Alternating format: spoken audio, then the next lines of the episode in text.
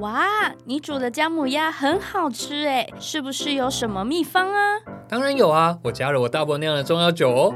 你要不要跟他买一些回去煮啊？你大伯有酒制造业许可执照吗？如果没有，这些酒都属于私酒，只能自用，一旦贩售会被罚新台币三万元至五十万元哦。天哪，我赶快回去跟我大伯说。本广告由高雄市政府财政局提供。欢迎回到风传媒 Podcast。你现在收听的单元是热议华尔街，这是一个国际财经的快速胶囊。每个礼拜四带你了解这一周《华尔街日报》的要点新闻，帮你迅速补充营养，看懂世界财经大小事。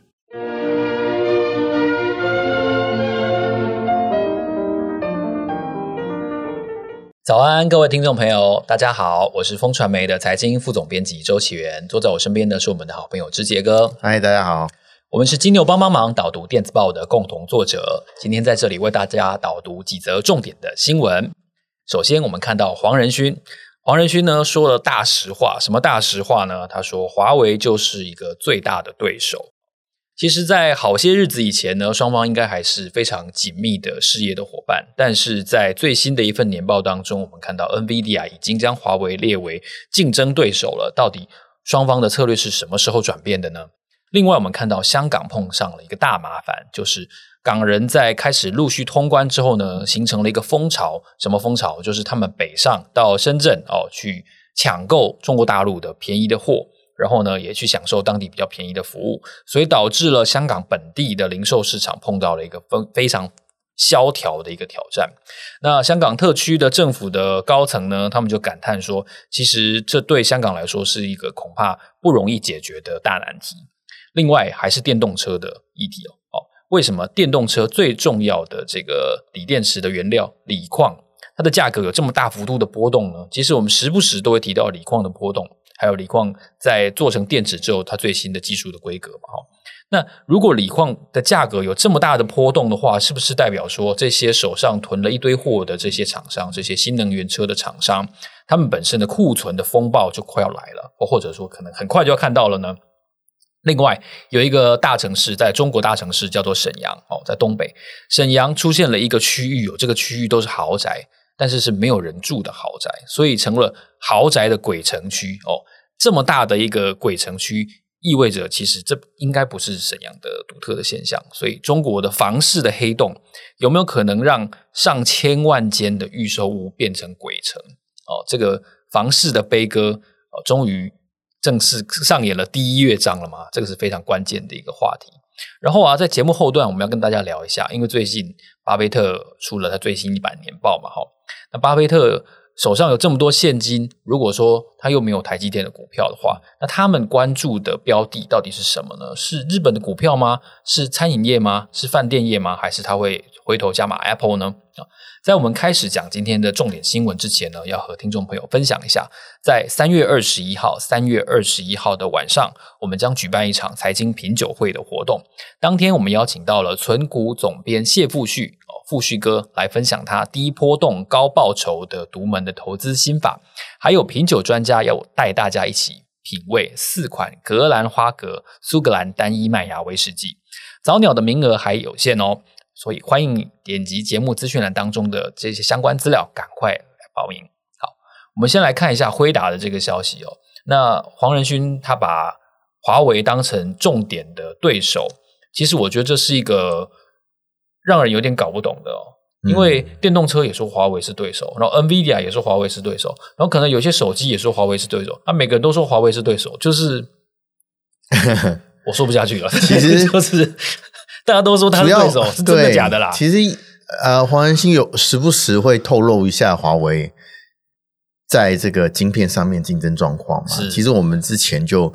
有听说过，他之前也讲过，可是这个为什么变成新闻呢？这对啊，一三一东吴吗？嗯，是，主要是呢，我们二零二三年的财报是年报，特别是年报，然后最近这个呃，不管是台湾或是美国，其实都要上缴这个呃证管单位嘛，哈。那其实辉达 NVIDIA 呢，最近就把它的二零二三年年报哦给了这个美国证管会啊，证券交易委员会的手上，那其实呢，里面其实我们看年报哦，其实就是行礼如仪嘛，讲一讲。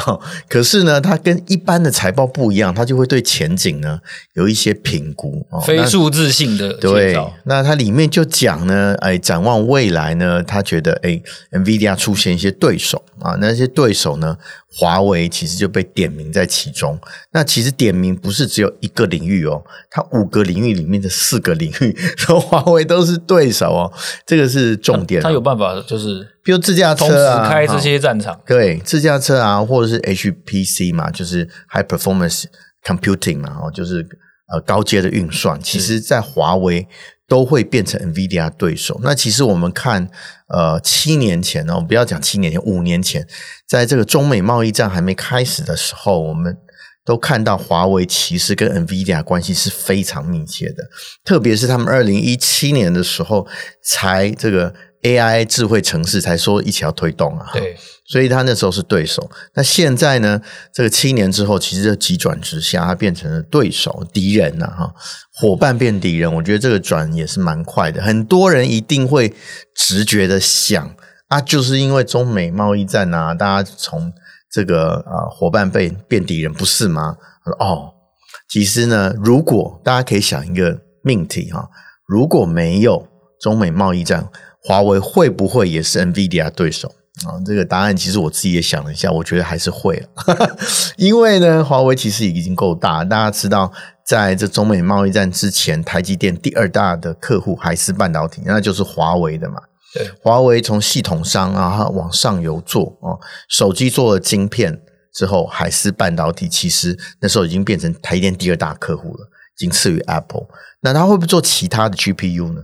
我觉得像现以我们现在来看的话，我们以现在状况往后推的话，其实很多系统厂或云端服务商其实都已经开始抢晶片商的生意了啊。它里面还有点名，譬如阿里巴巴、百度啊，那我们就没不用讲，是 Google 自己也研发，就是自制，Amazon 自己也研发。所以呢，哦，在这个风潮下，我觉得这个华为就算没有中美贸易战，它也会变成 NVIDIA 对手。哦，嗯，那其实我觉得，呃，我在其实中美贸易战之前碰过华为一个高层嘛，我曾经问过他一个问题，就是说，哎，你们海思的投片量那么大，你们有没有想过自己要盖晶圆厂？一定有。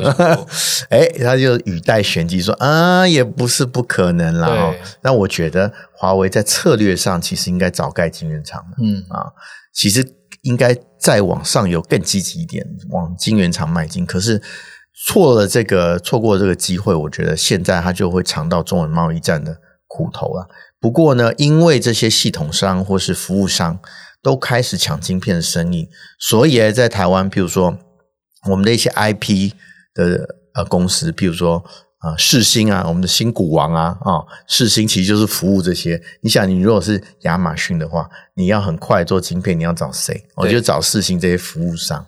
你只要给我你的想法哦，我很快，我跟晶圆厂的合作也很很积极啊，很密切啊，所以很快哦就能够把你的晶片做出来。我觉得这个是佳惠，不管是世新啊、创意啊，或是联电的这个 IP 上智原，其实都在这个状况下面这个起来了，所以变成你看世星变成台湾的股王，嗯哦，这个我觉得这个风潮，我就算没有中美贸易战，我觉得啊，华为。也会变成 NVIDIA 的对手，那不只是华为啦，百度、阿里其实都已经是 NVIDIA 的对手，所以 NVIDIA 长那么大哈，它其实对手也相对的变多。对，肯定是。我觉得这个 competition 呢，这个竞争状势呃态势一定会越来越激烈的。另外是关于香港的消息哈，嗯、你有多久多久没去香港？不敢，呃，很久没去了。我我也我也其实我也不太敢，老实说。嗯，对对对对对，我们比较身份比较特殊，怕对。在那个 Facebook 或 Social Media 留了什么言，然后就被，虽然你不会，可能不会被关起来，不过到小房间可能会不会问问上几句，我们也没有把握，所以就不太想，不太敢去。这蛮想去的，因为很多朋友其实很多你没见到了。Yeah, 对啊，就说这个新闻其实蛮有趣的。我们以前到香港啊，我们也会北上到广州或深圳去吃东西嘛，去买东西嘛，对吧？那可是。这个为什么会变成新闻？主要就是大家不知道还记不记得这个香港前财政司长曾俊华，他其实留了一个还蛮灰灰蛮漂亮的。他有一个胡子的，对，有一个胡子，有一个这个八字胡，然后其实那个头发梳的也很很很很很，我觉得很漂亮，然后这个蛮潇洒的。对。蛮老派绅士的，对老派香港绅士的感觉哈。他最近发文说，他跟他老婆逛街的时候，很多看了很多老店都关了，所以他非常感叹，他感受到这个香港的这个呃零售业其实麻烦还蛮大的，就说前景其实蛮堪虑的。主要是这个大家知道中国呃正遭受通缩的威胁，对通缩。在我们一般影响我们一般人生活最大是什么？就是物价下跌。那物价下跌呢？香港的物价下跌，虽然有通呃，香港物价虽然也没有涨，不过呢，大陆跌得更快啊。所以说，很多香港人就到这个北上消费啊，或做服务的、享受服务的这个风潮越来越盛，因为深圳开了 Costco，深圳开 Costco，这个真的有关系，可能是个原因吧。哦，这是确实这个被《华尔街日报》这篇文章点名了。这个起源刚刚讲的，哎，其实很多香港居民就跨境到深圳的 Costco 去购物啊，然后或是到这个沃尔玛的 Sam's Club 去购物。对，那其实现在还有很多呃兴盛的东西是代购。然后这个呃新闻里面就有引述一个大概四十岁的一个代购商，他说每天每周他去深圳四次，然后就把他的这个 Toyota 的这个修旅车装满了，塞到满就对了，装满了货，然后然后回来这个香港卖。那其实呃，据香港府的统计呢，其实去年二月取消疫情的旅游限制之后啊。呃香港居民北上的旅行的人次超过五千万人次，五千万人次，各位，每个人去七次，香港多少人？对啊，七百万了，大概七百四十万港民嘛，哈，那这样就是真的是七次啊。像二月到现在一年的时间，对。啊，每一年去一个人去七趟的这个啊大陆，七趟等于两个月不到两个月就去一次，对啊。而且这个你当然，它里面可能有一些本来就是大陆人哦，然后往上走，对哦，这个可能也也是包括在里面。不过那个五千万次的这个还是非常可观。那香港呢，不只是只有本地的经济不好，那如果说呢，最它最依赖的消费也因为这样的关系，然后被不管是啊。呃深圳啊，或是其他的大陆地方吸走的话，我觉得对香港零售业哦，赖以为生、生命线的零售业，香港会确实麻烦蛮大的。所以大家不知道有没有注意，我特别看到这个新闻，我之前也有注意到，就是香港港府现在不管是观光局还是什么，其实对我们的这个。啊，KOL 或是 YouTuber 其实植入蛮多的，哦，是吗？都鼓励大家到香港去消费，跟去香港去玩啊。现在很多一日香港的这种 YouTuber 节目，一日有点太累了，我觉得啊，就表示说好几次一日真真的太累，真的太累了，当然是累啊。你的年纪大了，人家年轻人 OK 的哈，就是反正鼓励大家到香港去玩了啊。我觉得这个啊，港府可能。面临的冲击，我觉得还蛮大的，所以这个我觉得挑战很大。那个能不能解决？我觉得啊、呃，这个变数更多。我觉得如果是香港港府的首长的话，我会非常非常头痛。就只能做他们没有的东西了，yeah, 对，只能只能这样了。对，嗯，那电动车的锂矿，这是每一台车都有了，这不可能做没有的东西。对，可是锂矿的价格其实波动，我们我记得应该有讲超过一年了吧。啊，从最高点跌到现在，最高点大概是二二那个时候嘛，我我看跌了可能超过一年。他说九成，对，啊、他说这个从大概去年年初以来，不是那个跌涨太多了，所以跌九成是。对，可是他现在我看了拉一下线图，他现在已经回到都譬如三年前的起涨点哦。我觉得这个跌幅是又深又猛，蛮怪的，很令人吃惊的。作用量很大嘛？对，小弟虽然前面有赚到一波，不过这一波也有被套了。不只是锂矿啊，其实镍也是这样，镍也掉了一半了。为什么会这样子呢？其实因为我们看大环境好像都不会这样啊，哈。譬如说，你就算电动车有库存。啊，那你一般的电池，比如储电电池，你也很需要嘛。嗯啊，那 Morgan Stanley 更悲观，就觉得他可能要这个空头可能要维持三年。是，锂矿这个空头是这其实我们提醒我们大家哦，这个热潮在风头上的时候，大家一定要小心。当大家都喊买的时候，我记得我们一年前才讲说，这个印尼的 IPO 市场，也就是说初次上市市场，为什么变成亚洲第一？就是因为两个镍矿大镍矿在那边挂牌，哦、对吧？还、哦 okay、记得吗？然后呢，这个让印尼的市场哈股市其实去年很畅旺啊啊，那可是想不到哦，它这个掉的又急又猛，我觉得锂矿真的是很恐怖的状况。那当然原因也很简单嘛，就是供给多哦，大家其实锂矿一直开。第二个呢，就是需求，其实电车的需求现在感觉有一点放缓。那现在电池的最大的应用，当然还是在车上面了啊。那车上面这个大应用，这个啊不振，或者提比我们还想象的提早哦，发生这个销售的问题。是，那这个涨多的锂矿，自然就反应非常非常剧烈。不过我看到现在有点止稳的啦。那当然，我现在。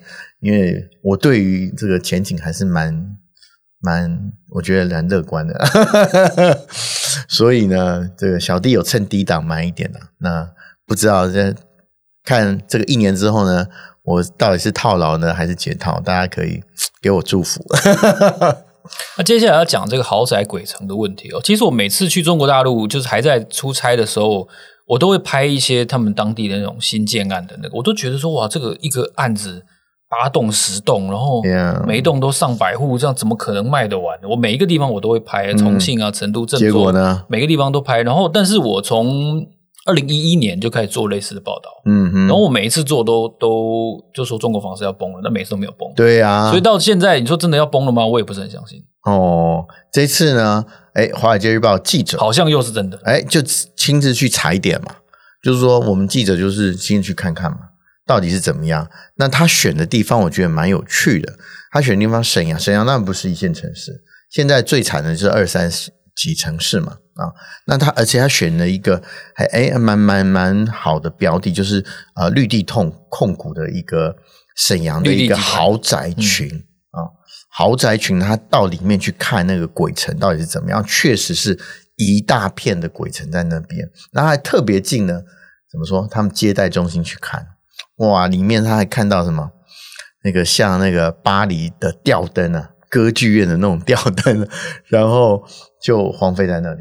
然后哦，就是大家都没有都没有人了。对哦，就感觉好像走的蛮蛮蛮匆忙的样子，像那个僵尸片会出现的场。对，就是还有酒杯啊，还在那个桌子上哦，其实还蛮匆忙的感觉。然后可是可以想见当初的。这个啊，阵势是非常的大。那其实我就去查了一下绿地控股到底什么公司。哎，它蛮大间的，它蛮大。对，一九九二年，它其实二零一三年的时候，它是中国企业的五百强的五十五位，所以蛮强的啊。那它呢，在这个啊跨足了除了地产之外，能源其实也蛮多的。它能源呢，它其实在呃外蒙古。啊，跟呃中国北方，它有非常多的煤矿啊。他说看到的总产量是七亿吨，然后这蛮多的啊。然后最重要的是一九九二年它成立，大家知道它成立的股东是谁呢？是上海人民政府呢，所以它应该是，是国有企业，Yeah，国有因为市有企业哦，市有企业，这个上海市政府投资的，它是现在人是大股东，诶。我们讲说恒大跟碧桂园就算了，对，那个是民间的投资的嘛，哈、嗯。那可是呢，绿地集团是上海市政府投资的哦，那它也横跨了非常多不同的产业。现在，even 是这样的产业，这样的集团都碰到了这个啊一大群的豪宅售不出去的问题。那其实绿地控股现在还活着哦，哦，他他呃在一月底才公告了他这个呃当季的财报哦，大家知道他的亏损状况怎样？他说每一天的亏损大概是一千九百万到两千四百万人民币，也就是说一觉醒来张开眼睛就一亿台币，嗯，就飞走了，嗯哦，这个只是房地产哦。万一他万一这个煤矿也不好，或者他其他的行业也不好的话，那就是很恐怖。所以中国恐怖的地方就是这样。恒大也是啊，恒大也做电动车啊，各位，他电动车从来没有开过他开出过他园区啊。我还看过大陆的车评，真的去开了恒大的电动车，可是始终就没有离开他那个 campus。我觉得是蛮有趣的。那这个就是中国的中国病啊，中国病呢，就是说你看到的状况。房地集团其实都有横向去扩展其他的事业，这些事业的洞呢都还没出来。万一出来，像我们这个，我们刚刚讲到的这个啊啊锂矿或镍矿，万一他有投资的话，我觉得这个亏损也是非常非常恐怖的啊。你投资新能源车，就可能投资新能源的矿业，对啊，或是上游的其他产业。是这个如果连带效应的话，我觉得这个就很难医治了哈。这个所以这个黑洞。真的不知道在哪里。十年内如果能见到曙光，我觉得就是算是不错的状况了。嗯，巴菲特的动向是我们非常关心的，对，然后也是我们非常喜欢评论、非常喜欢引述、喜欢比喻各种的。反正记者最喜欢巴菲特。那现在巴菲特的年报最新的一份给股东的信，刚刚已经在网络上有很多人翻译了哦。嗯、是，那现在的现金部位是这么的高，然后他对于半导体看来是不太理解。对，呃。那他到底还想要干嘛呢？对，其实呃，就我们记者而言呢，其实每年二二八前夕呢，最这个期待的就是波克夏的年报，再写一篇 巴菲特的致股东的一封信。那我觉得蛮坦白的。现在这呃，我们看到九月底的去年九月底的状况，他现在手上的呃现金大概是一千五百亿，可是他前几天公布的新最新的财报已经要一千六了啊。那所以他其实啊、呃，现金部位累积也蛮快的。是，那巴菲特也非常承认，除了他在股东信，除了悼念他的挚友啊，也是事业伙伴 Charlie Munger 之外，其实他也承认哦，就是呃，巴菲呃，伯克夏表现可能不会像呃以以前这么亮眼了。Ice Popping 已经不见了，因为闲置的资金太多了。对，他已经大到说他找不到标的投资了。那这个其实一直是伯克夏的问题啊。那他一直想要找一个大的标的，能够一次把他的现金都能够挖掉，太难了。各位，你看，你手上有五兆、六兆现金，这是一个头痛的开始啊。巴菲特八爷爷就就充分告诉你，钱太多哈，请这样写一件头痛的事情啊。那他现在呢？哎，《华尔街日报》这个发佛心，把他点名了。他说：“哎，如果说你想要这个把你的现金水位啊花掉一部分的话，哎，有几个你可以收，可能可以收购的标的啊。哎，有些标的我们还蛮熟悉的，比如说万豪国际酒店集团啊，Marriott 集团，现在在台湾其实也蛮多的，不管在大直啊、南港啊，我们都看到 Mario。Mario 其实是一个。”这个国际数一数二的这个连锁集团啊，他一次买可能要需要五百亿到一千亿美金啊，这样就是就是，而且又是这个感觉 cash cow 啊，它是产生现金的啊，这是一个啊。Marriott 万豪国际饭店连锁集团，这是一个，另外一个 CVS Health，这是啊美国最大的啊连锁药局。啊，CVS，如果说这个他愿意的话，他其实他这个华尔街日报点名说你可以买啊。啊，另外一个呢，如果说您在这个住在北美的话，应该很熟这个呃连锁餐厅叫啊 Chipotle 啊，Mexico 是卖那个卷的，对对，就是墨西哥菜。对啊，这个其实呃在最近在北美其实蛮盛行的，他也经营的状况也不错。要不然看到那个对。台湾就没有哈，对，台湾现现在好像还没有。我每次看到那家，我都很想吃。真的吗？对对对，因为很很，他就台湾没有，我就觉得好像我怕辣，好像很好吃的感觉，我都会忽略它。另外呢，就是化妆品公司，大家在这个啊百货公司一楼常常看到 Estee Lauder 啊雅诗兰黛，雅诗兰黛，雅诗兰黛也是可能被点名的标的。那这些呢，都是可以帮这个巴菲特爷爷把他手上五兆六兆的现金把它花掉。所以呢，这个如果说他真找找到一个这个真能产生现金的标的的话啊，这样呢，波克夏的这个我们所谓业绩表现，可能还能继续超越 S M P 五百。嗯，否则呢，他现在做的是什么呢？只能一直回购他自己的股票啊。我觉得最近其实也是个方法了。Berkshire Hathaway，我们俩都熟嘛，因为我们都去过股东会。对啊、呃，其实现在看到他买最多的呃持股呢，除了啊、呃、日本的大商社以外，其实就是波克夏自己的股票。波克夏自己的股票，他觉得被低估，然后就买。买了呢，他还可以做呃注注销哦，他股本就会变小，每股的盈余就会往上走，哦，这是一个途径。另外就发还给股东嘛，我就看他要怎么做。其实我若是他的话，钱太多就发还股东吧。嗯，其实这也是做一些减资的动作哦。其实我们看到，比如金华酒店那时候也做了减资，现在股价也很漂亮。对哦，它其实它的负担也不会这么大。可是当然，你这一个像伯克夏这么大的资产集团，如果哈，它它又不是像金华酒店那种是做饭店经营的哈，你就是帮人家管钱的，然后你还把钱还给别人，嗯，这不是自打嘴巴吗？哦，所以我是巴菲特，我不会轻易做这件事情。我可能买了沪港，我把它注销，让我股本小一点，让 EPS 好看一点，我觉得这是可以可能做的做的事情啊。那可是呢，就是。现在我们就看他五月五月初的时候，这个股东大会的时候会怎么说啊？那 Charlie Munger 人形立牌，我其实蛮关注 Charlie Munger 人形立牌，终于出现人形立牌了，会不会出现在？会不会坐在这个巴菲特旁边啊？那之前呢，曾经有一次临时股东会他没参加嘛？对，那 Charlie Munger 人形立牌就在那边。那我们看到这个母亲节前夕啊，这个波克夏。每年的二二八前夕，我们期待他的给股东的一封信；母亲节前夕，我们就期待他在股东大会讲什么。嗯啊，所以大家可以期待一下，他在这个母亲节前夕股东大会会怎么样跟股东交代，怎么样处置他的五六兆台币的现金。好。谢谢志杰哥，也感谢大家的收听。这里是热议华尔街，下个礼拜四的早上八点，我们会在这里继续为大家导读华尔街的要闻。如果你想要知道更多最新消息的话呢，欢迎你透过节目资讯栏当中的连结，订阅我们发送的免费电子报。每周会有三封，为你快速掌握国际财经大事。让我们下周见，拜拜，拜拜。